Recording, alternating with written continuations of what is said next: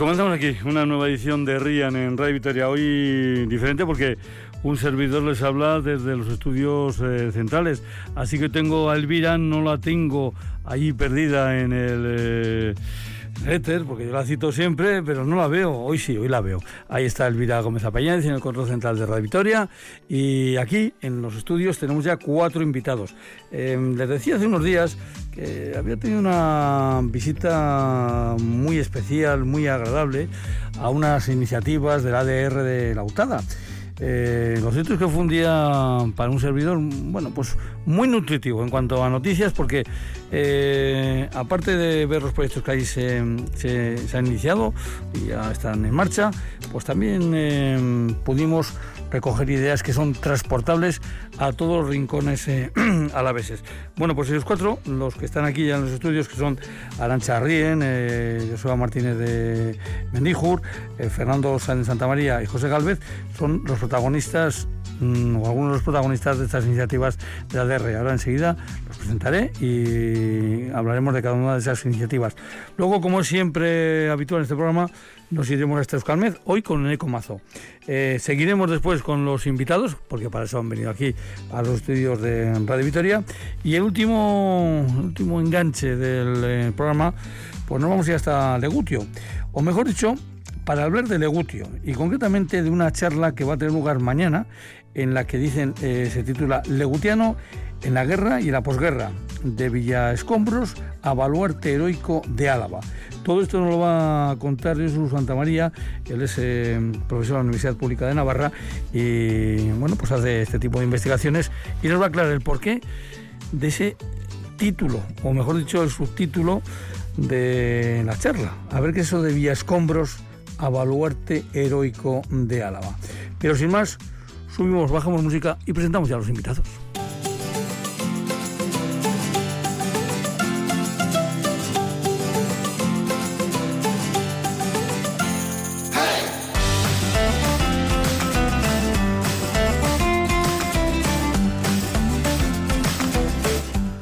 Pues lo dicho, ya los tenemos aquí y vamos a ir presentando uno a uno. Eh, Arancha Rien, Arracha León, buenas tardes. Arracha León. Eh, vosotros no habéis cenado todavía ninguno, ¿no? Eh, ¿No habéis cenado todavía ninguno? No. Con lo cual es buenas tardes, esas cosas. Fernando de Santa María, Arracha León, buenas tardes. Bueno, pues eh, José Galvez, Arracha León, buenas tardes. Eh, Fernando, eh, perdón, eh, como lo tengo aquí desordenados, Joseba Martínez de Mendijur. Arracha León, buenas tardes. Arracha León, bye. Cuatro proyectos eh, bajo un mismo techo, podemos decirlo así, ¿no? Eh, que todos tienen algo en común, pero tienen eh, caminos muy, muy diferentes. Eh, vamos a ir por orden. Ya que he citado primero Arancha, pues vamos a ir primero con la, el molino. Y antes de nada, Arancha, ¿Arrien y el segundo apellido? Goitiandía. Goitiandía. Y tú dices, porque has nacido, porque vives, porque trabajas, porque te cae bien, ¿algún consejo a la vez en relación con algún consejo a la vez? Eh, sí, con el que vivo. y con Alaiza en este momento. ¿Cómo es el? Alaiza. Alaiza, en el Aiza, Sí. en el Aiza. Bueno, ya vamos a... Es que son, son dos preguntas que todo el que pasa por este programa tiene que contestar. El segundo apellido y si tiene alguna relación con algún consejo a la vez. Y si no la tienes, la buscamos. Tengo relación con más. Con más ya me Porque son socios de la Asociación de Desarrollo Rural, todos los concejos de la llanada. que son unos poquitos además, ¿no? 67. 67, mira. No, no sabía ahora mismo el número exacto, pero ahí está.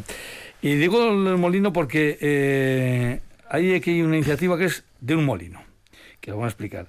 De un tema también de unos socios que se juntan para eh, preparar las legumbres. Ese es el caso de, de Joseba. Hay otras iniciativas, la de Fernando y compañía, que seguramente, luego lo dirá él, cuando al principio la contaba, a uno le miraría así como de rejo. ¿De qué me estás hablando? Pero bueno, luego lo comentamos. Y la de José, pues que también es una, eh, también eh, una, un paso adelante, porque hay pollos, hay gallinas, y uno se encuentra a veces con el problema de, bueno, sí, eh, llega el momento de sacrificarlas. ¿Dónde las sacrifico? ¿Qué hago? ¿Dónde voy? Y eso es un lío, o había hasta un lío, que ahora se está eh, resolviendo gracias a un matadero que se ha montado ahí, como decimos, en la ADR. Pero vamos por el molino. Eh, Arancha, ¿qué es ese molino que digo yo? ¿Qué, idea es esa del molino? Bueno, la del molino es un futurible, eh, comparando con las otras tres iniciativas que ya están en marcha. Y con el molino lo que se ha hecho es eh, un proyecto de cooperación en el que han probado tres personas eh, productoras a producir en ecológico, una producía de antes, dos no, cada una dos hectáreas, producir trigo de las variedades que ha aconsejado Necker, con el asesoramiento de Necker. Ese trigo se ha cosechado y se ha limpiado por una de las personas agricultoras y luego eh, la ADR tuvo la posibilidad de comprar un molino pequeño de una piedra de medio metro y se ha molido eh, el trigo que se ha obtenido ahí. Y luego con esa harina se ha distribuido en comercios, no ha sido para la venta, porque los proyectos de cooperación no sacas producto a la venta, es para testar, para probar. Entonces se ha distribuido en el comercio de la llanada, algo en Gasteiz, en la hostelería y en dos obradores que eran socios del proyecto, uno el de Maestu y otro en Yurreta, y nos han pedido otros ocho oradores más que querían probar la harina, entonces se han sumado también al proyecto.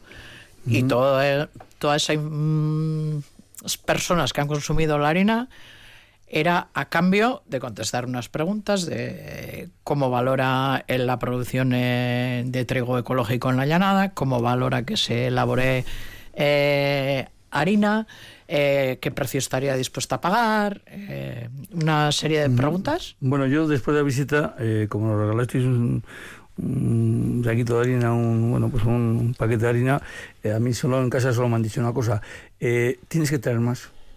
Eso me han dicho. o sea que parece que también gusta el, el, harina. Luego volvemos, porque ese sí que es, como bien decía Arancha, es una prueba que se ha hecho en Lautada, que se ha hecho en la llanada, pero que es yo la veo muy transportable también a otros rincones de Álava y, por qué no, de otros sitios. Eh, Fernando, mm, lo tuyo es el aceite. Y entonces algunos están pensando, aceite, aceite, olivos, olivos en la llanada. Mm, no sé si, si, habrá algún olivo en la llanada, seguro que hay. Eh, pero el aceite tuyo no.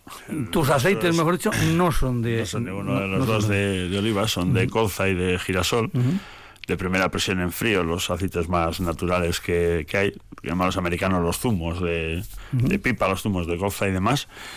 Y bueno, pues es eh, aportar una cosa más dentro de la lava. Pues si ya teníamos olivo, pues bueno, tenemos el, el trío ya, con la goza y el girasol. ¿Y cómo te cómo os lanzáis? Porque creo que sois dos socios, ¿no?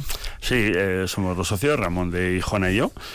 Y bueno, nos lanzamos un poco porque a mí los aceites me, me gustan mucho. Siempre he sido de ensalada aceitada y bueno, pues ahí siempre vi que el girasol no tenía sabor para lo que para la planta que era cuando veías los campos tal, hijo de agricultor está sembrando girasol, le dices cómo esto puede dar algo tan insípido, ¿no?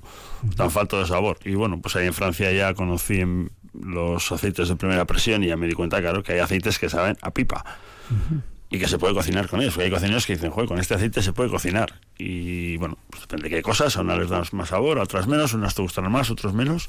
La coza igual es un poquito más neutro en ese sentido.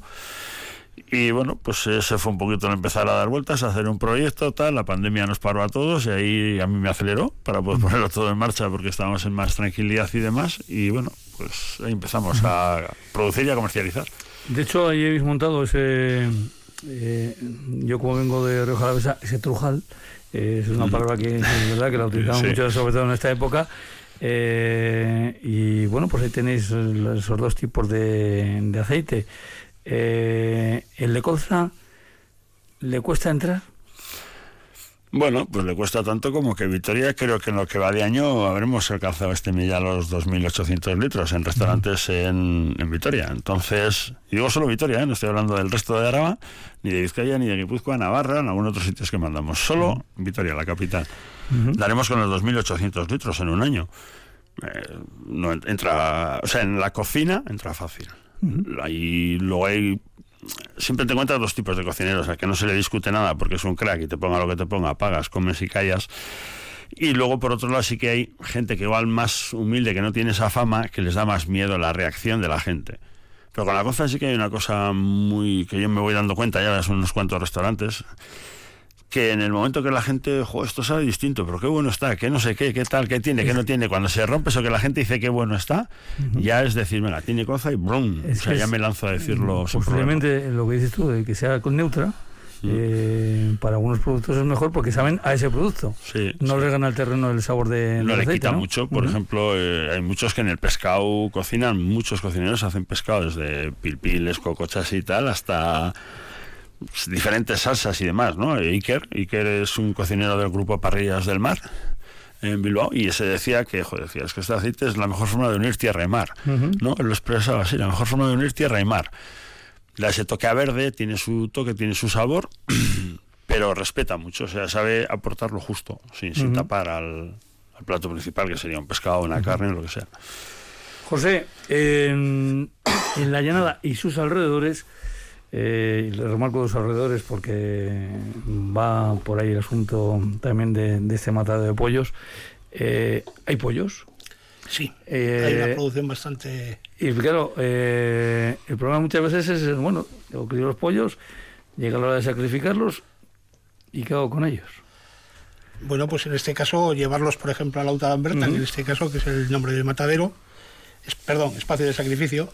Y eh, bueno, y esto también es una forma de decir, no solamente para los productores en un principio que se dedican profesionalmente, sino para las propias personas que puedan tener pues un pequeño jardín, medio docena apoyos para su casa. Sí, eso es importante.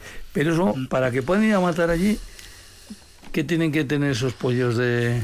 Bueno, pues ahí marcan ya los requisitos que marca Diputación en este caso, eh, tanto, bueno, Diputación y Gobierno Vasco en este caso, que sería una guía de transporte animal, ¿vale? Por parte de, pues eso, de simplemente el, darte de alta en alguna forma en lo que sería la Oficina Comarcal Agraria, como explotación de todo consumo. En este caso, eh, creo que la cooperativa la habéis formado, no sé si sois eh, cinco, ¿puede ser? Eh, sí, bueno, somos varios productores. Varios productores, pero no es exclusivamente para vosotros, sino que deis ese servicio Exactamente. A, cualquier persona que simplemente que reúne esas condiciones. Eso es, tanto a productores como a particulares. Me di cuenta en la visita que había mucho interés por la gente de Navarra que vino. Sí, bueno, es uno son unos de los clientes importantes, puesto que ya han cerrado ya el matadero de Tafalla, eh, bueno, pues a consecuencia de varios eh, requisitos que están pidiendo. Entonces cerraron ese matadero, entonces mucha gente se ha quedado sin servicio. Pero no solamente de Navarra, en este caso estamos cogiendo las tres provincias vascas, ¿vale? Y bueno, pues tenemos tanto clientes de, de Guipúzcoa, Vizcaya y Álava. Productores en este caso, la gran mayoría, porque solamente de Álava es, eh, bueno, pues eh, Álava está más abierta precisamente al, pequeño, al, perdón, al productor de autoconsumo, por la cercanía, sin más. Y en este caso, bueno, pues eh, ¿qué tiempo lleváis con, con él? Pues llevamos ya desde julio de este año, como de forma ya abierta al público, porque bueno, primero fueron pruebas, pero una, una serie de cosas para coger la marcha de las maquinarias y demás. ¿Y el boca oído qué tal funciona? El boca oído bien, bastante bien. O sea, precisamente de Vizcaya nos, eh, tenemos un cliente muy, muy majo además eh, y este hombre pues nos ha recomendado a varios y ya nos vienen varios de Vizcaya por su recomendación. Bueno, pues de los pollos o de ese espacio, ¿cómo has dicho? Mm, mm, espacio de sacrificio. De sacrificio, vale, para, no llamarle el otro. Espacio de sacrificio. Ya me lo voy a apuntar, ¿eh? ya me lo voy a apuntar para no, para no llamarle el otro. Sí, bueno, es un poco malsonante, Matadero. Sí, sí por eso.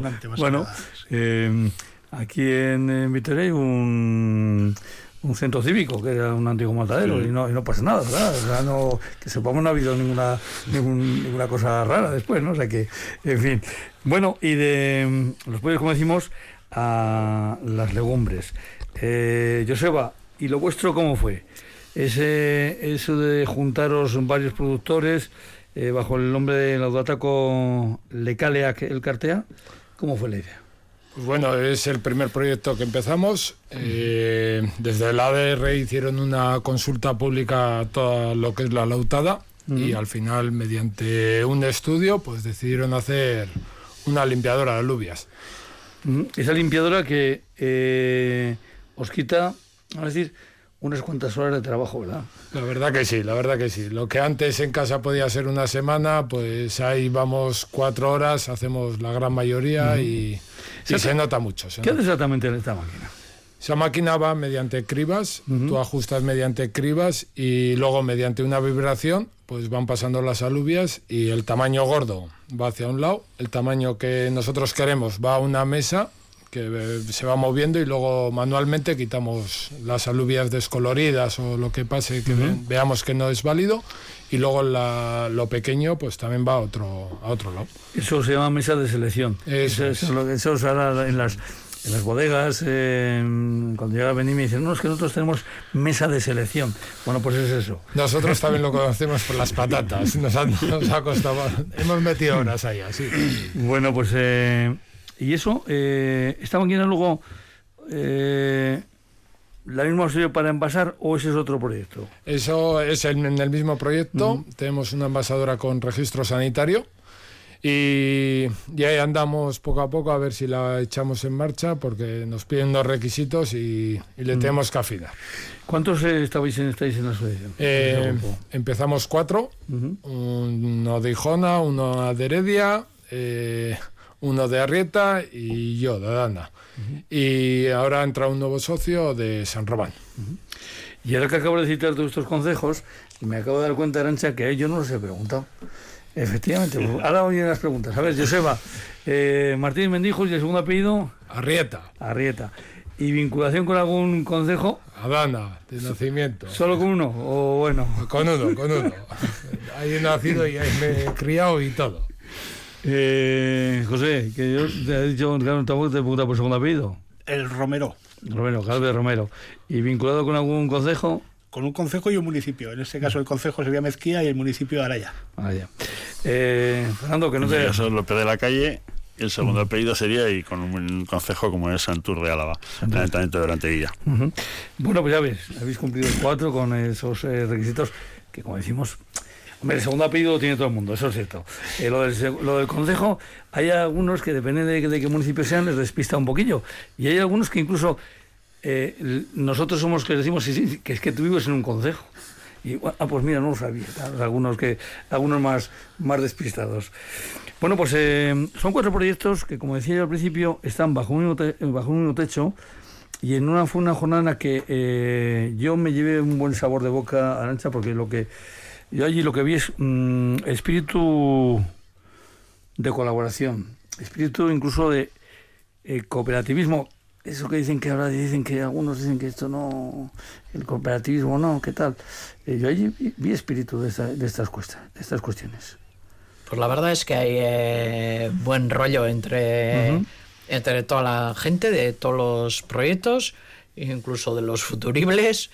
Y, y- y sí, yo creo que, que se vio. Y una de las, eh, de las bases de todos los proyectos es que son eh, colectivos, que no son unipersonales. Eso, es, eso es un requisito.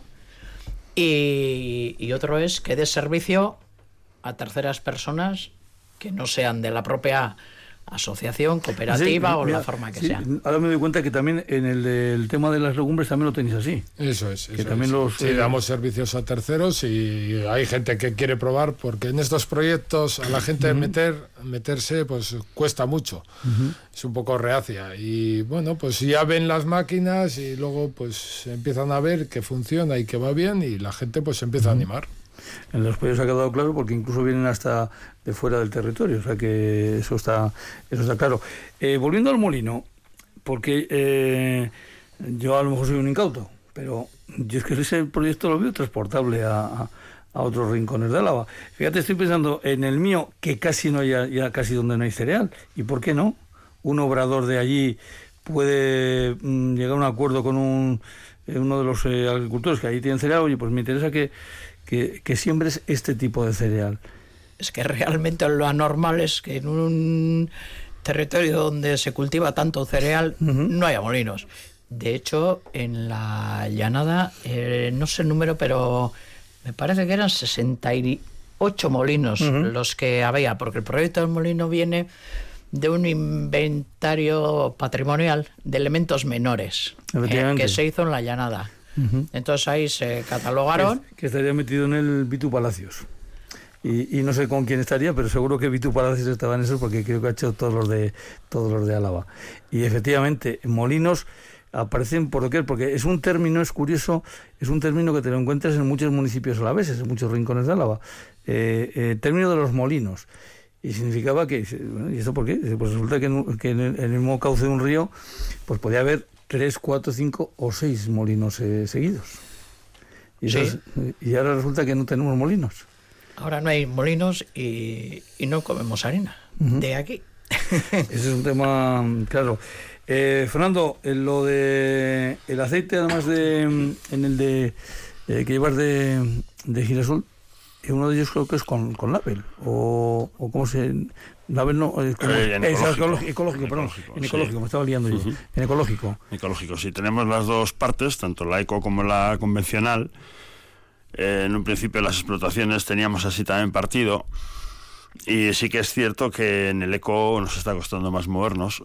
Además es un caso muy particular, porque todo el mundo prueba el uno, prueba el otro, va, saben igual, saben no sé qué tal, ¿no? Y al final pues acaba dominando el, el convencional, ¿no?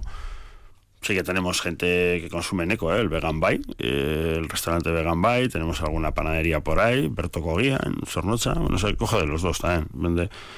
Y luego gente particular, ¿no? Pero al final es más difícil mover el ecológico, es más difícil. ¿Y qué diferencias es? Es simplemente el producto. O sea, el, el- en, el- en este caso. eh, el tratamiento de la tierra, o sea, la forma que tú puedas trabajar la tierra. Lo que pasa es que sí que es cierto que un, un convencional bien hecho puede tener una similitud a un ecológico. Depende de lo que hagas, que no utilices productos residuales, depende de cómo trabajes las tierras, que hagas falsas siembras, luego pues, puedes tener ahí un doble juego y, y bueno. eh, ¿Sois también vosotros los, los propios productores? Sí, tanto sí. del- Nosotros hacemos una cosa muy llamativa. O sea, hacemos todo el ciclo desde la siembra. De hecho, las cosas las tenemos ya sembradas y ya están en este año, están muy, muy majas. Luego ya hacemos la siembra, lo que es el cuidado, cosecha, tal, la preparación de esa semilla y la transformación y luego la venta. Y procuramos que toda la venta sea directa. tenemos tienditas eh, tipo estos de Guagalur, eh, los de Medicus Mundi, eh, estos de Apeso, Pisura, o sea, pequeñas tiendas que puedan también sacar un pequeño rédito a eso y que entre todos podamos moverlo. No, no tenemos hasta ahora una pasarela de pago, porque a mí es que me fastidia el, el quitar esa parte a- al mercado. O sea, siempre estamos todos lloriqueando de que no hay comercio en Vitoria, de que el comercio se muere, de que no sé qué, pero luego todos te dicen, va, es que no me importa, mándamelo, no me importa pagar 3 euros, no me importa pagar 5 euros, ¿no? Entonces intentamos un poquito, tenemos también por el resto de Guipúzcoa, en Vizcaya tenemos menos en ese sentido, pero buscamos un poquito eso, el, el- el que el producto también pueda moverse joder, en sitios un poquito diferentes. No sé si al final tendremos que acabar con una pasarela de pago, porque pues, tampoco puede ir en contra del mundo, vamos. Pero si podemos, intentaremos movernos a través de tienditas y demás. Mientras podamos hacerlo así. Bueno, pues son dos, eh, o no, son cuatro temas, mejor dicho, que vamos ahora a recuperar después de que conectemos con eh, Euskalmet, eh, que llega ya el momento, ahora nos, dice- nos señala eh, Elvira que no, que falta un poquito para contar con, con Euskalmet, así que, que seguimos. Eh, algo en, el, en ese espacio de sacrificio, ya has visto que me he quedado, ¿eh? Espacio de sacrificio, ya no digo al otro.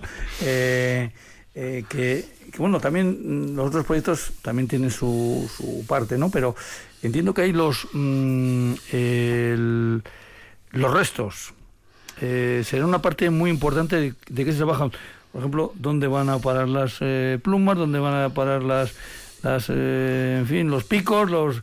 eh, esto será también un, un tema importante dentro de vuestro, de vuestro proyecto. Pues las plumas en este caso se están compostando, ¿vale? Y ahora estábamos trabajando con Diputación precisamente y aquí ¿eh? nos puede echar una mano Fernando. Estamos trabajando en un proyecto que se llama eh, Quebrantahuesos, creo que es Ese, Quebrantahuesos. ese ruido, ese ruido era Fernando que estaba ajustando el micrófono. Que él no oía nada, él no oía nada, pero los oyentes han estado oyendo ahí un crac, crac, crac, crac. Eso es lo que pasa por tocar sencillamente el micrófono. Estaba Eh, aquí agachado. no, no, no. acabar con el... no, no pasa nada, sí, ya está, ahora tiene mejor altura. Eh, volvemos ahora mismo con ese asunto. Ahora, esto me parece que esto lo he visto yo en televisión nacional a alguien. Ahora volvemos con no sé qué data, no sé qué. No, sé, no estoy pensando en alguien que está que hace esos gestos. Aquí, como esto no es televisión, no se me ha visto, pero en fin. Pero en fin, que nos vamos a Euskalmet.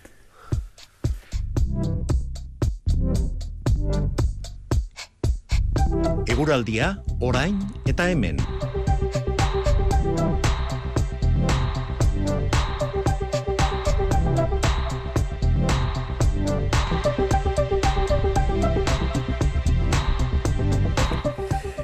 Bueno, pues yo tengo aquí apuntado que está por ahí en Eco Mazo. Eco, ¿estás por ahí? Sí, aquí estoy. Eh, esta, tarde te, esta tarde te he confundido con David, ¿verdad? Sí, pero bueno, ya sabes que a mí por lo menos no me pasa nada, a David no, no, sé. A David creo que tampoco, pero creo que no me pasa a mí solo, ¿eh? Eso de, de, confundiros. No, no, no te pasa a ti solo.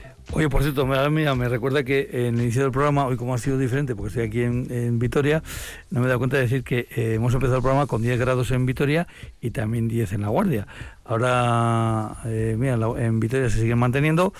Eh, esta temperatura casi casi no sé si ha sido hoy la máxima, ¿no? Eh, sí, sí, sí. Eh, bueno, ha subido un poquito más en el sur de Álava, en la Rioja Alavesa. Hemos llegado a rondar los 12 grados, tanto en la estación de Páganos como en la de Moreda. En la zona de la llanada sí que hemos estado en torno a los 10 grados, mientras que en la zona cantábrica pues hemos estado un poquito más altos, pero en general ha sido un día bastante otoñal en su desarrollo, con unas precipitaciones en general débiles en la mitad norte de la provincia, en algunos puntos ha llovido con un poquito más de, fuerza durante la mañana, pero en general han sido más llovindas que otra cosa y de hecho en el, en el, sur de Álava pues prácticamente no ha llovido nada a pesar de la abundante nubosidad. Una abundante nubosidad que nos van a traer unas horas nocturnas bastante más templadas que la noche anterior.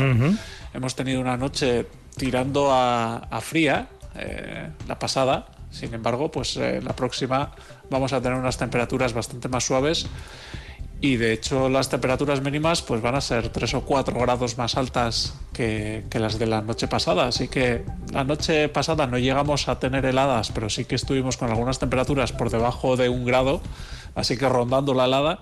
Pero en la próxima madrugada pues las temperaturas en general se van a mover de los 4 o 5 grados las más frías incluso en algunos puntos estaremos entre los 8 o 9 grados durante gran parte de la noche. O sea que cuando termine el programa a las 9 puedo volver tranquilamente por Herrera que no voy a tener nieve, ¿no? Efectivamente, puede ser en, camiseta. Bueno, sí, sí, la verdad que sí, ya sabes que uno se muy tira para adelante y estas cosas. Pero mañana entonces, el, día en general, ¿cómo podemos decir? ¿Cómo podemos eh, comentar que va a ser la jornada de mañana? Bueno, pues eh, vamos a tener una mañana eh, un poco similar a la que hemos tenido hoy, con el cielo prácticamente cubierto de nubes y con algunas precipitaciones débiles que se van a producir sobre todo en la mitad norte de, de la provincia, especialmente en zonas de montaña, que es donde más se va a cerrar la nubosidad. Después, de cara a la tarde, esperamos eh, que esas precipitaciones remitan y que se vayan abriendo eh, algunos claros. Eh, vamos a tener viento del, oeste inicialmente, aunque después va a perder un poquito de fuerza durante la tarde y va a terminar soplando del sur anunciándonos un día de, sur para de cara al miércoles. Mañana todavía soplará del oeste, pero ya al final del día empezará a notar esa tendencia a soplar del sur. Y aunque las temperaturas mínimas eh, vayan a subir de manera notable, no vamos a notar demasiada diferencia en las máximas. Eh, nos vamos a mover entre los 10, 11 grados de temperatura máxima. En puntos de la vertiente cantábrica la besa subirán un poco más y nos aproximaremos a los 13, 14 grados. Pero bueno, en general, de temperaturas otoñales sin llegar a ser invernales, sin llegar a ser frías. Bueno, pues nada, eh, Nico, mañana volvemos a contactar contigo. Y, Aquí estaremos. Y, vamos mirando a ver cómo va poco a poco la semana. Así que nada, viérate. Agur, agur. Un saludo a todos, agur.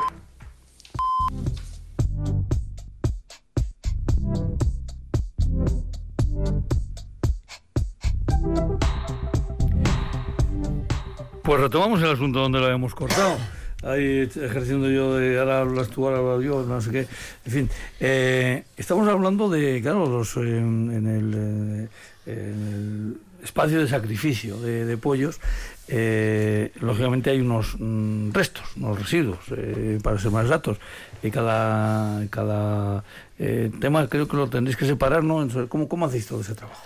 Pues bueno, las máquinas mismas se encargan de ello, ¿no? En este caso, Eh, la desplumadora se encarga de separar la, la pluma, la esvisceradora, que en este caso es una es por absorción, por una cámara de vacío, lo que hace es sacar la tripa, ¿vale? Y luego, bueno, pues a base de macheta ya el corte de las patas y la cabeza.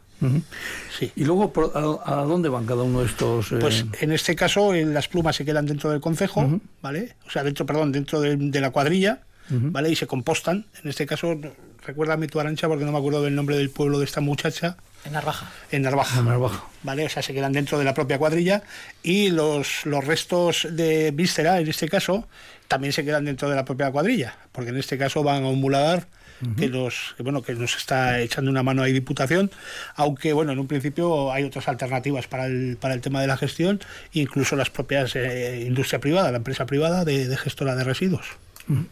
Bueno, pues esto también es importante, ¿no? Porque entiendo también, en otra medida, evidentemente, Joseba, también vosotros tenéis eh, restos. eh, ¿Qué es lo que hacéis con ellos?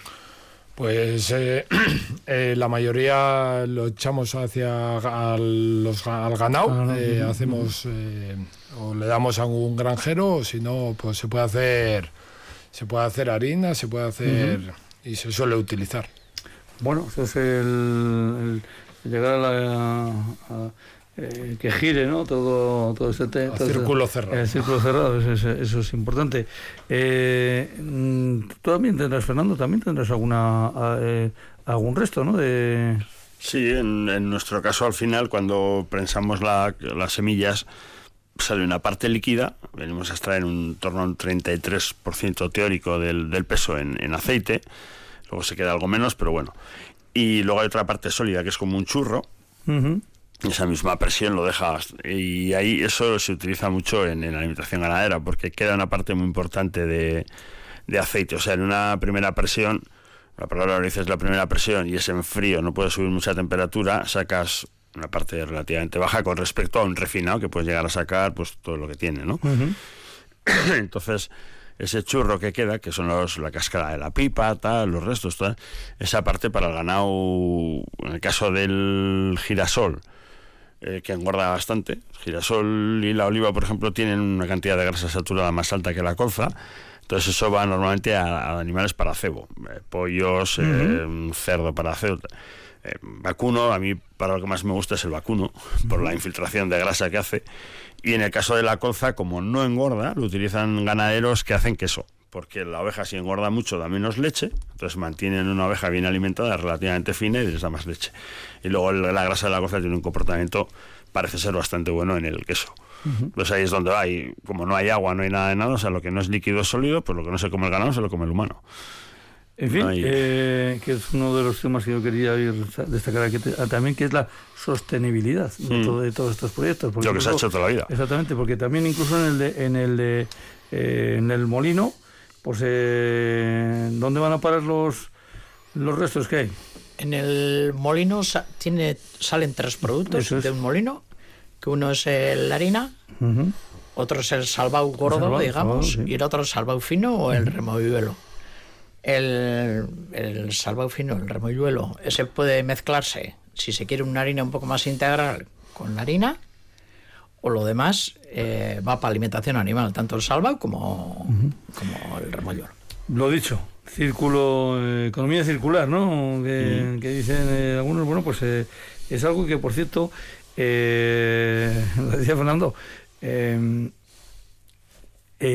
nuestros abuelos ya lo hacían y no le llamaban así, pues ya lo hacían. Hay, hay veces que, no sé, parece que, o da la sensación, ¿no? Que estamos descubriendo ahora cosas que, joder, cuando lo miras con un poco de perspectiva, digo, pues es lo que ha hecho mi madre toda la vida en casa. O sea, tenía su huerta, sus porros, sus patatas, se compraba un ternero, pues medio ternero para ti, medio para el tío, eh, un cerdo que se hacía chorizos y, y los pollos y tal. Y en casa, pues, pues, pues durante muchos años, ahora ya mis padres pues son más mayores y, y ya están aquí en Vitoria, no se, no se hace lo mismo. Pero en casa muchos, muchos años no se compraba más que pescado. Eh, Joseba, eh, ¿tú eres agricultor solo de legumbres o como quien dice que hay que defenderse con todo? En mi caso hay que defenderse con todo. Ponemos huerta, ponemos la mayoría cereal, como en la mayoría de la llanada, eh, patatas, alubias y luego huerta. Eh, ¿Tú tienes entonces el calendario anual o tienes eh, todo completo? Sí, sí, sí, la verdad que el calendario está ocupado, está ocupado, pero bueno. Había un término en la zona donde es un servidor eh, que lo oías hablar algunas veces a la gente mayor, que era la septiembre. La septiembre decían ellos que era una época en la que eh, había un cierto descanso justo antes del gran atracón de las vendimias. Pero bueno, ese era la septiembre. Esto hay que hacer no sé qué en casa, tal, esto lo dejamos para septiembre. Esto es no para septiembre, sino para septiembre. Eh, pero a ti me parece que no hay septiembre, eh, no tienes hueco por ahí para para septiembre. Bueno, yo he intentado sacar a un hueco, a un hueco he intentado sacar, si no, vaya futuro. José, eh, a consecuencia de tener este servicio, ¿ves que puede surgir algún otro negocio? Quiero decir, alguien que dice, pues mira, ya tengo aquí el servicio, eso igual puedo pensar en, ampliar o en especializarme en, algún tema dentro de, este mundo de, los pollos. Claro, la verdad que cuando hablamos del pollo, del pollo, gallinas, también hablamos de otro producto, que es el huevo. Sí, en este caso, bueno, el desvieje también, mm. eh, también eh, hacemos mm. desvieje de, granjas en este caso, ¿no? O sea, el desvieje se le llama a, lo a retirar la gallina que ya está en un principio demasiado, demasiado utilizada, ¿no? Entonces, bueno, eh, como alternativas a este negocio, pues bueno, pues podría ser las salas de despiece, que serían bastante necesarias. En Álava, por ejemplo, no tenemos muchas que den servicios públicos, al público, quiero decir, y poco más. O sea, no hay muchísimo más. Bueno, podría ser también, en un principio, que igual otro, otro pudiera ser que otra cultura, en este caso, con otro tipo de, religión, en este caso, pudiera poner pollos por su cuenta y hacerle, eh, o sea, ponerse como granja exclusivamente para hacer eh, pollos de pollo de sacrificio halal. Eh, los que visitan por primera vez, como a mí me ocurrió, ese espacio, eh, lo primero que te llevas es una sorpresa. Ah, esto es, esto es la zona esta. Sí. Claro, aquello se abre, casi casi se abre como una eh, como un armario en un y, y, ahí te metes y, es una cosa muy llamativa, ¿no? Sí, realmente. Este, este elemento, ¿dónde habéis ido? Esto viene de Italia, de una empresa italiana, en este caso, que se dedica a este tipo de construcciones, no solamente matadero de aves, sino mataderos incluso de ganados mayores, ¿no? de cerdo, vaca, eh, oveja, todo este tipo Espacios de... sacrificio. Perdón, espacios de sacrificio, bien, bien corregido, bien corregido. Eh, entonces esto, se dedican a ese tipo de construcciones, pero no solamente ese tipo de construcciones, sino también a obradores, como pudiera ser un obrador de pan, como pudieran ser, pero de eso Alancha sabe mucho más que yo porque es la que tuvo pues eh, precisamente el, trabajo de, tener que, buscarlo y localizarlo. ¿Y cómo fue eso de, de buscar estos elementos? Pues el primer estudio de viabilidad que se hizo porque primero fue detectar las necesidades, luego se hizo un estudio de viabilidad de, la, de esas necesidades detectadas. Entonces, eh, las inversiones eran muy grandes, era una construcción fija y para rentabilizar eso hacía falta unos sacrificios, vamos, terribles en número.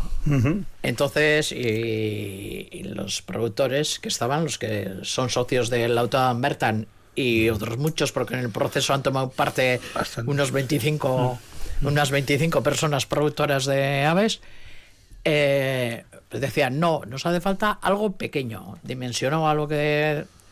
Y bueno, pues buscando, buscando, enredando, enredando, preguntando, tal, pues dimos con esta empresa, que era la única que había. Hoy en día hay otra en Cataluña también, que se dedicaba a ofrecer soluciones modulares que iban un poco al hilo de un terremoto que hubo en Italia, que dejó sin obradores al sector primario. Entonces idearon esto como solución porque está en un sitio pero en un momento dado de emergencia eh, eh, podría se ser. Puede, se puede trasladar. O. Sí, sí, porque son módulos. eso es, eso es. O cuando se jubilen todos estos, pues si se lo quieren llevar a otro lado también. Cuando se, jubilen, cuando se jubilen estos vendrán otros detrás, que es lo que, lo que, lo que importa aquí. Sí, no sí. pero si están en otro sitio también se lo pueden llevar. Hombre, la infraestructura, la infraestructura agraria, que es lo que precisamente echamos más de menos de los que vivimos en este mundo, eh, ahí está. Ahí está, para que la gente, los nuevos, puedan dar paso. Eh, Fernando, no sé si son de Italia el sistema tú que el que tú dices de, Molino, pero son precisamente en Italia donde empezaron aquí, de donde empezaron a llegar eh, molinos, porque también lo podemos llamar, eh, prensas, trujales, de un tamaño inferior Mm, sí. que ha podido hacer que, por ejemplo, pues en el mundo de la oliva, sin ir más lejos, hayan Ay, podido surgir trujales más pequeños, no tengan que ser de grandísimas Sí, en, dimensiones. en ese sentido, jo, en el caso nuestro no es de, de Italia, es, es sueco, pero trabajan mucho los franceses con esa empresa. Ahí tienen una legislación, una legislación, una, le- una legislación bastante favorable para el para ese pequeño agricultor, para esa ahora se ha puesto de moda la soberanía alimentaria, ¿no? La palabra soberanía alimentaria. Que yo creo que es importante, no es ninguna tontería. el hambre Sí, es eh, muy malo, tiene que ser muy malo, vamos, yo no lo he sufrido. Entonces, en ese sentido, eh, es- esos países siempre, o sea, tienen más industria, la tienen más avanzada. También hay alguna empresa de nacional, la zona de, la zona de Levante, por ahí había alguna. Eh, nosotros nos decantamos con esta por el tipo de tecnología que tenía, por cómo hacía, y bueno, pues al final es como el que se decanta por un Volvo, un Mercedes o un Seat, pero bueno, al final es un coche, ¿no? Luego te saldrá mejor o peor. Pero bueno, esos países sí que tienen mucho más empresa de esto porque hacen mucho más. Yo, de hecho, hacer aceite se aprendí en Francia, vamos.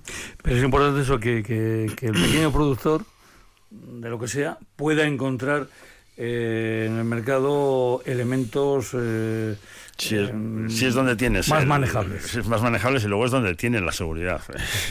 o sea, al final nosotros vendemos por. O sea, tienes, tienes una relación comercial con todos los restaurantes y con toda la gente que te compra, pero luego, o sea, al poco tiempo entras en una relación más de amistad. Saben que ellos tienen su producto, que lo tienen, lo van a tener garantizado todo el año, que no le vas a meter un hachazo en ningún momento del año, que pues si en algún momento sube algo, pues porque las circunstancias, el gasoil, esto, lo otro, tal, la vida sube, ¿no? Pero no vas a ir de una patrona y le vas a decir, oye, muchacho, eh, Luis, claro, eh, lo que te valía 5 ahora te vale 10. Si quieres bien, si no te vas. No, o sea. Entonces, esa parte es muy importante. Por eso lo de la soberanía alimentaria que estaba diciendo antes tiene mucho que ver, no solamente, o sea, como sociedad, yo creo que es algo muy importante. El tener de todo lo mejor, o sea, de todo lo que puedes tener en un sitio y lo Tanto mejor. que se existe con el kilómetro cero, pues ese, ese- Sí. ese es el verdadero kilómetro cero. Nunca hemos dicho. Eh, Arancha, y como entiendo que en la ADR de Lautada no, no paréis darle a la cabeza y recoger ideas y tal cosas, eh, ¿algún proyecto del que se pueda hablar? Cuidado, del que se pueda hablar, de los que todavía están ahí que, oye, que hasta que no sean... eh, ¿Tenemos por ahí alguno nuevo? Bueno, pues el del molino todavía está para ponerse en funcionamiento como tal, Sí. porque ha sido una prueba y eh, entonces le hace falta su espacio, su espa- zona limpia, su zona sucia, porque aunque sea eh, en pequeña dimensión, Hay todo tiene que cumplir. Hay que marcar sus... eso es. mm, sí. Y, y luego sí que tenemos idea, porque hay un. Todos los proyectos estos, y el que voy a mencionar ahora, todos tienen, desde que se idean hasta que se ponen en marcha, son procesos lentos. eh, son procesos, son proyectos que no cuestan mucho dinero, pero que cuestan mucho tiempo, mucho esfuerzo y, y mucha dedicación hasta ponerlo en marcha. Entonces, pues por muchas circunstancias. Sí, esa facilidad que se dice, cada vez que se dice que esto se va a facilitar, ay, madre mía, agárrate el cinto. Tiembla, tiembla, hermano. Resta, resta cinco años, por ejemplo, ¿no? pero cinco años de trabajo ya tiene también. En 2017 se hizo el estudio de necesidades y estamos en el 23. Ujú. El matadero y se, ha puesto en marcha este año, el aceite el año pasado. Eh, las legumbres fue el, el primero que se puso, que fue como el, el más eh, rapidico. El molino, pues fíjate también desde que se hizo el estudio de elementos patrimoniales menores eh, y la idea era poner en marcha un funcionamiento de, en funcionamiento uno de agua que no fue posible por normativas sanitarias, pues es un proceso largo. Y en todo ese eh, estudio de necesidades, pues había más cosas. Y entre esas más cosas, pues estaban las conservas o eh, conservas o pan o elaboraciones con harinas, con, con cereales que tienen como base pues una cocina, ¿no? Entonces ahora eh, tenemos un proyecto de cocina en, en Dulantzi, sería en, en este caso, que se complementaría Ajá. a la oferta y haría uno, ¿eh? Pues de ese en quedaremos un día, hablaremos lo que se pueda contar hasta ahora y, lo, lo dejaremos ahí y entiendo que los que vengan después de un servidor haciendo este programa de Rian, pues ya lo, lo, recuperarán. Más que nada porque, claro, a mí me quedan seis meses. Eso, eso, eso, lo, eso lo por eso, no es que, es que esté diciendo otra cosa. Sí. Y lo que nos queda es eh, ya cero de tiempo. Eh, tenemos que llamar ya a nuestro siguiente invitado. ¿A qué se os, ha, se os ha hecho esto cortísimo? Muy corto. Sí, la verdad que sí. Y eso que Joseba tenía, a ver, si, si, venía un poco tenso, pero ya enseguida se ha destensado. ¿no? Trabajamos mejor en el pueblo allá que en la capital. Arancha, Fernando, José, eh, Joseba, a los cuatro, muchísimas gracias por estar hoy aquí en los estudios de, de Radio Victoria y hasta la próxima. Venga. Eskerrik asko zuri. Eskerrik asko.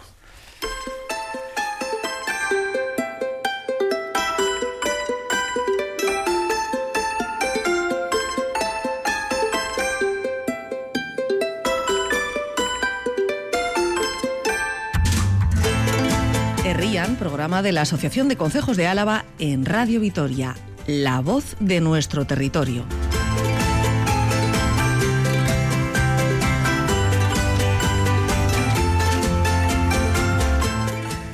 Y ahora nos vamos hasta Legutio, no sé exactamente si nos vamos hasta Legutio, pero sí vamos a hablar de, eh, de Legutio, de Legutiano. Eh, yo soy Santa María. Eh, Arrachalde, muy buenas tardes. Sí, Josu. Ahí parece que no llegamos a contactar con, con su invitado. Vamos a ver si nos puede, nos puede escuchar Josu. Bueno, pues eh, como decía, es un tema que se va a vivir, nunca mejor dicho, porque va a ser mañana en Legutiano, en la Casa de Cultura, eh, a las 7 de, de la tarde, eh, cuando yo, su Santa María eh, Otaola, pues eh, acerque hasta los que se den cita allí este asunto. Ahora para que sí. Josu, Arrachalde, buenas tardes. Hola, Racha León. Ahora sí. Eh, decía yo que nos íbamos hasta el Legutio, pero no sé si te, si te pillamos en el Legutio, te pillamos todavía en camino, te pillamos en el tren. ¿Cómo estás? Eh, bien, bien, no me pedís en, en Iruña, eh, después de una jornada de, de, clase. O sea que todavía no, has, todavía no has cogido el tren para venir para, eh, no. para la llanada, ¿no? Eh, no, todavía no, todavía no. bueno, vamos a ver, te voy a presentar. Bueno, o mejor dicho, vamos a decir cómo te tengo que presentar, porque yo tengo aquí tu, tu nombre, yo soy Santa María Otaola, eh, sí. Universidad Pública de Navarra, pero exactamente, ¿qué haces en la Universidad Pública de Navarra? Eh, bueno, yo ahora estoy trabajando como profesor asociado en Ajá. el área de Historia Contemporánea de la Universidad uh -huh. Pública de Navarra. Pero bueno, soy arqueólogo y en alguna ocasión, quizá pues, presidente por Radio Vitoria, bueno, habéis escuchado también hablando de temas de memoria histórica, de arqueología uh -huh. de la guerra civil, un poco todo. O sea que si a ti te, eh, te cito eh, que precisamente sí. por aquellas zonas de, de Legutio, eh, muy cerquita de Legutio, eh, se puede hacer incluso recorridos eh, eh, históricos, nunca mejor dicho, de lo que era la zona franquista, de lo que era la zona republicana, eh, ya sabrías tú de qué te estoy hablando, ¿verdad? ¿Qué, perdón? No, sí, sí, no. De los recorridos sí. que hay por allí, precisamente, sí. eh, no hace mucho tiempo hablábamos con, con la Asociación Cultural de la Hueta, eh, que, que, hay esos hay esos recorridos, ¿no? De, es curioso porque, eh, claro, uno puede hacer visita a, una, a un frente, por ejemplo, este fin de semana, y el fin de semana siguiente verlo desde el otro lado, ¿no? Exactamente, sí, sí, sí, sí. Eh, la verdad que con la Asociación de la Hueta, eh, bueno, empezamos a colaborar por, por parte de la... Yo he estado varios años en la Universidad del País Vasco, en el grupo de investigación en patrimonio construido, y bueno, fue ahí donde hice un poco la investigación doctoral, que es en la cual se integra un poco estas investigaciones de materia de arqueología de la guerra civil y memoria histórica en, en Álava, ¿no?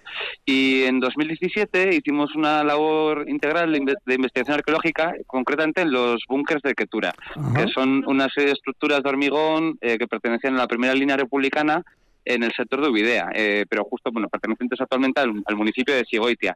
Eh, son dos estructuras defensivas que, que tienen algo especial, que es que, bueno, tiene una gran concentración de grafitis realizados por fuerzas milicianas en ese momento, en, el año 37 en particular. Y bueno, y sí, la verdad que con la Asociación Nava de la Hueta empezamos a colaborar en ese momento y bueno, y ahora ya sí, con el diseño de rutas, y tenemos la memoria, y la verdad que bueno, sí, hay, ya se ha ido conformando junto eso, y además no me quiero olvidar tampoco de otro lugar, del Monte San Pedro, San Pedro uh en la zona entre Amurrio y Orduña, que también hemos hecho varias campañas de excavaciones por allí, pues bueno, ahora ya hay como una pequeña red de itinerarios de memoria por el norte de Araba para quien lo quiera visitar. Bueno, pues entrando en la, lo que es la cita de mañana en, Legutio, eh, claro, el título de la conferencia, de la charla, está claro, Legutio en la guerra y la posguerra, 1936-1956, pero claro, yo creo que es el subtítulo donde está eh, tal vez la clave ¿no? de la charla, de Villascombros a Baluarte Heroico de Álava. Eh, ¿qué, ¿qué, has querido decir con esto, Josu? Bueno, realmente lo que, lo que intentaron con este título es rescatar parte de los apodos que recibió ¿no? en aquel entonces Villarreal de Álava, Legutio, eh, por parte de la propaganda franquista. En, bueno, esta, la charla de mañana en la Casa, en la Cultura Hecha de Legutio, será un poco con motivo, bueno, el Ayuntamiento de Legutio suele organizar eh, una semana a la memoria histórica, o bueno, actividades asociadas a la memoria histórica en torno al 30 de noviembre todos los años. ¿Por qué? Porque el 30 de noviembre de 1936 fue cuando se inició la batalla de Villarreal, la única eh, ofensiva republicana de gran tamaño que, tuvo lugar en el Frente Vasco en toda la guerra.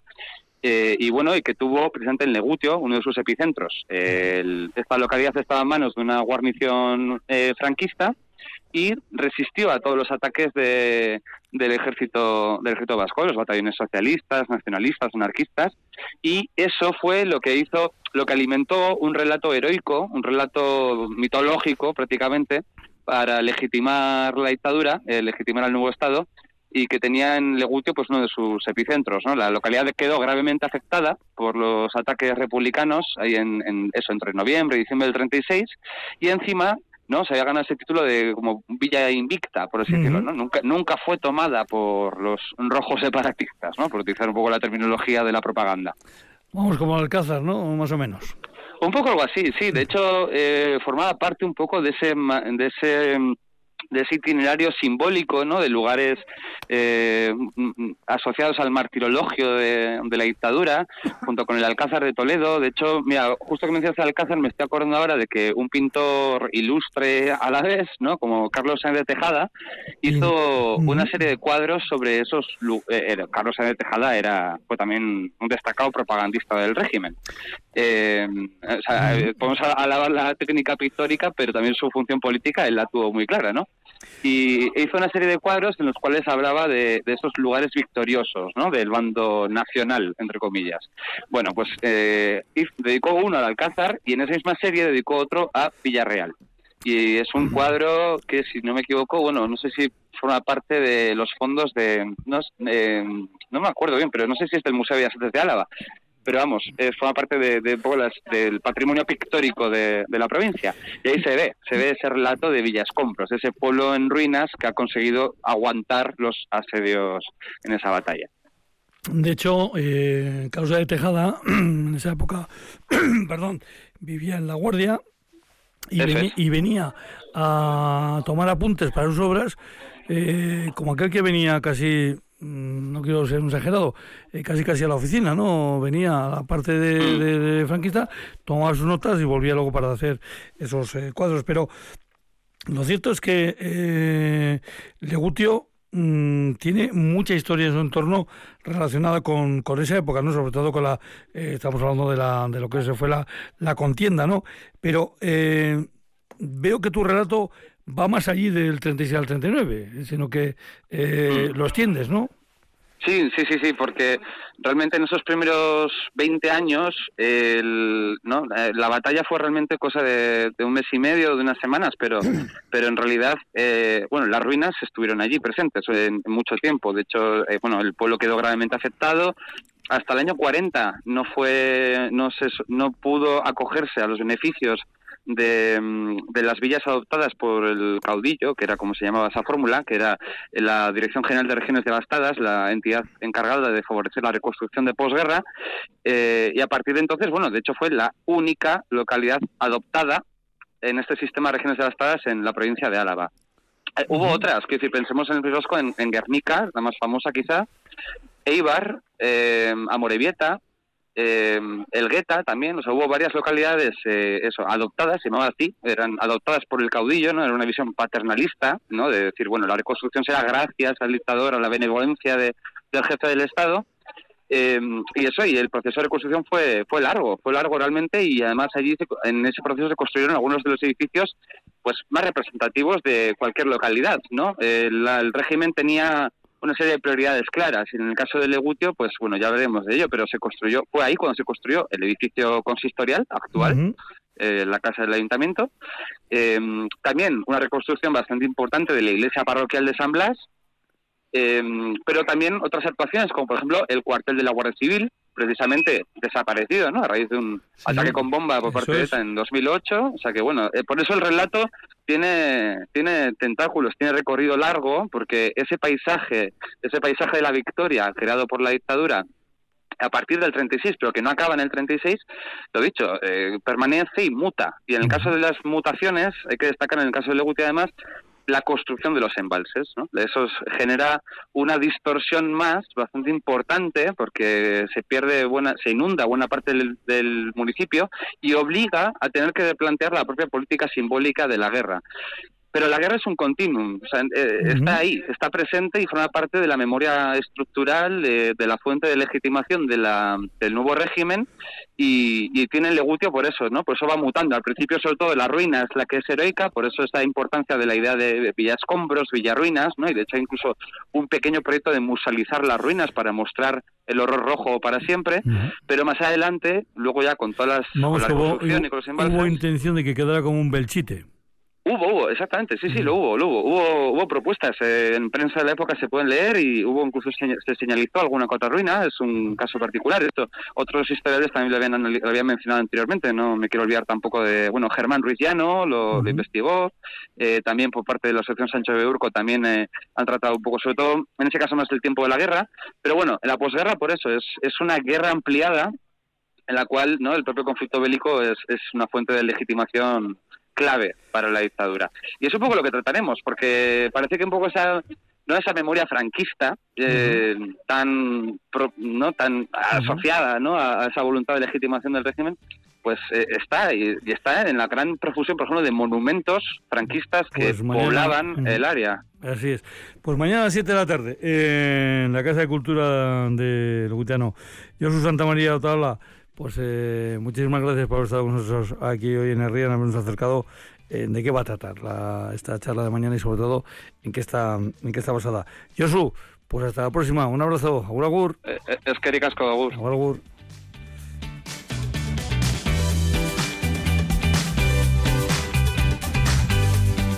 Bueno, pues poco más de un minuto para que den las nueve momento en que tenemos, vamos a dejar paso ya a los nuevos espacios aquí en Radio Vitoria. Digo en Radio Vitoria porque ahora en Radio Euskadi pues habrá otra programación. Eh, Elvira Gómez Peña ha estado aquí en el control central de Radio Vitoria. Gracias a ella este barco ha vuelto a llegar a, puerto. El Rían que volverá mañana a las 8 de la tarde. Este programa que llega hasta ustedes, pues acuerdo ese convenio que mantienen en Radio Vitoria y la Asociación de Consejos de Alaba, ACOA. Hasta mañana, Viararte, Agur Agur.